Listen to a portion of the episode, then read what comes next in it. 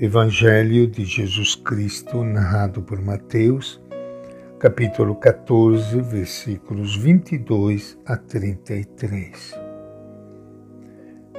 Depois que a multidão comera fartamente, Jesus obrigou os discípulos a entrar na barca e ir adiante dele para outra margem, até que ele despedisse as multidões.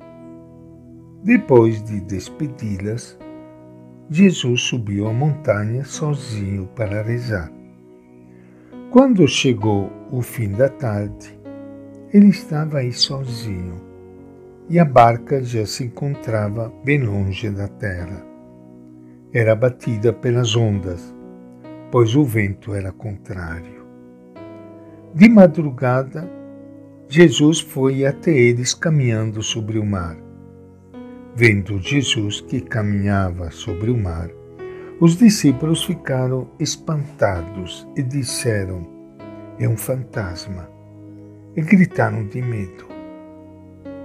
Jesus, porém, logo lhes disse: Coragem, sou eu, não tenha medo.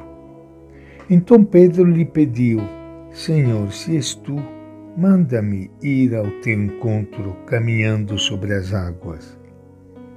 Jesus disse: Venha. Descendo da barca, Pedro caminhou sobre as águas e foi ao encontro de Jesus. Mas sentindo o vento forte, ficou com medo. E começando a afundar, gritou: Senhor, salva-me. Imediatamente, Jesus estendeu a mão e o segurou.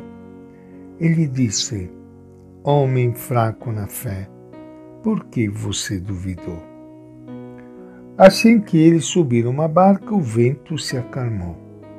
Os que estavam na barca se ajoelharam diante de Jesus, dizendo: Tu és verdadeiramente Filho de Deus. Esta é a palavra do Evangelho de Mateus. E com muita alegria que iniciando hoje mais um encontro com o Evangelho de Jesus, quero saudar e cumprimentar a todos vocês, amigos ouvintes,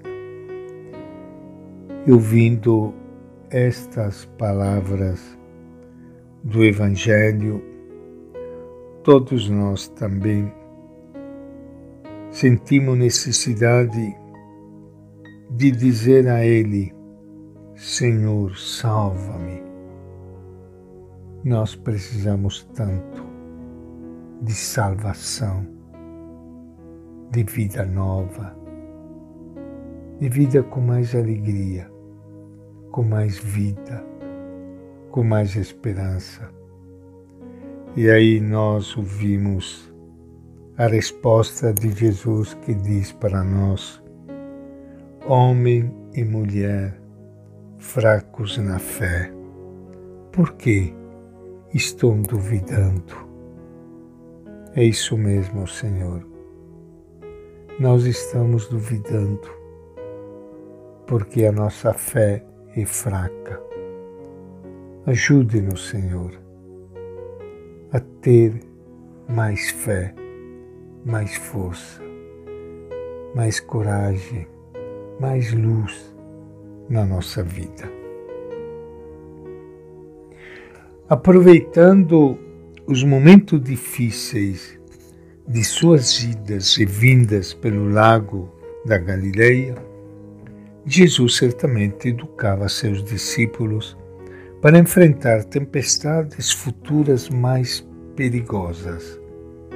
Mateus recria aqui um desses episódios para ajudar as comunidades cristãs libertar-se de seus medos e de sua pouca fé.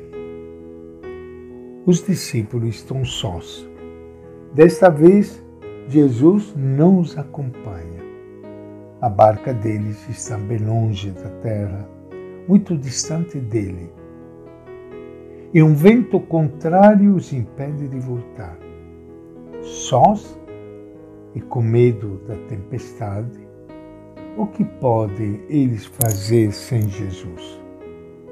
A situação da barca é desesperadora. Mateus fala das trevas da noite, da força do vento e do perigo de afundar nas águas.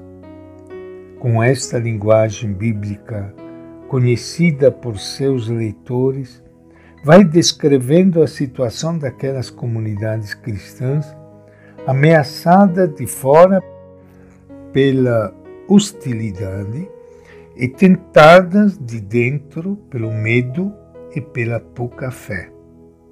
Não é esta também a nossa situação hoje? Entre as três e seis horas da madrugada, Jesus se aproxima deles andando sobre as águas.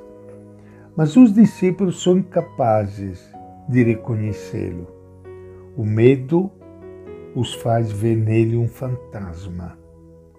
Os medos são o maior obstáculo para reconhecer, amar e seguir a Jesus como Filho de Deus que nos acompanha e salva na crise. Jesus lhes diz as palavras que eles precisam ouvir. Coragem, sou eu, não tenhais medo.